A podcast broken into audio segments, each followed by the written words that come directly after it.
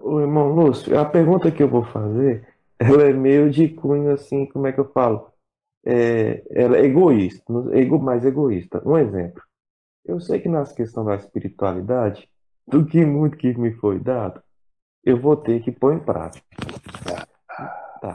Mas em relação a essa, essa minha safadeza, essa minha preguiça, essa minha safadeza que eu falo assim de não querer ter responsabilidade e não querer assumir um papel maior que eu poderia é, exercer. Eu vou ter que pagar até por isso?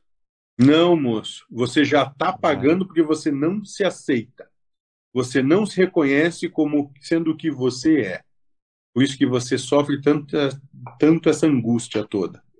Ah, então tá, mas, mas, mas se eu me prejudicar nessa vida, Nossa, eu, eu já paguei. Eu já como paguei. se prejudicar? Fique tranquilo.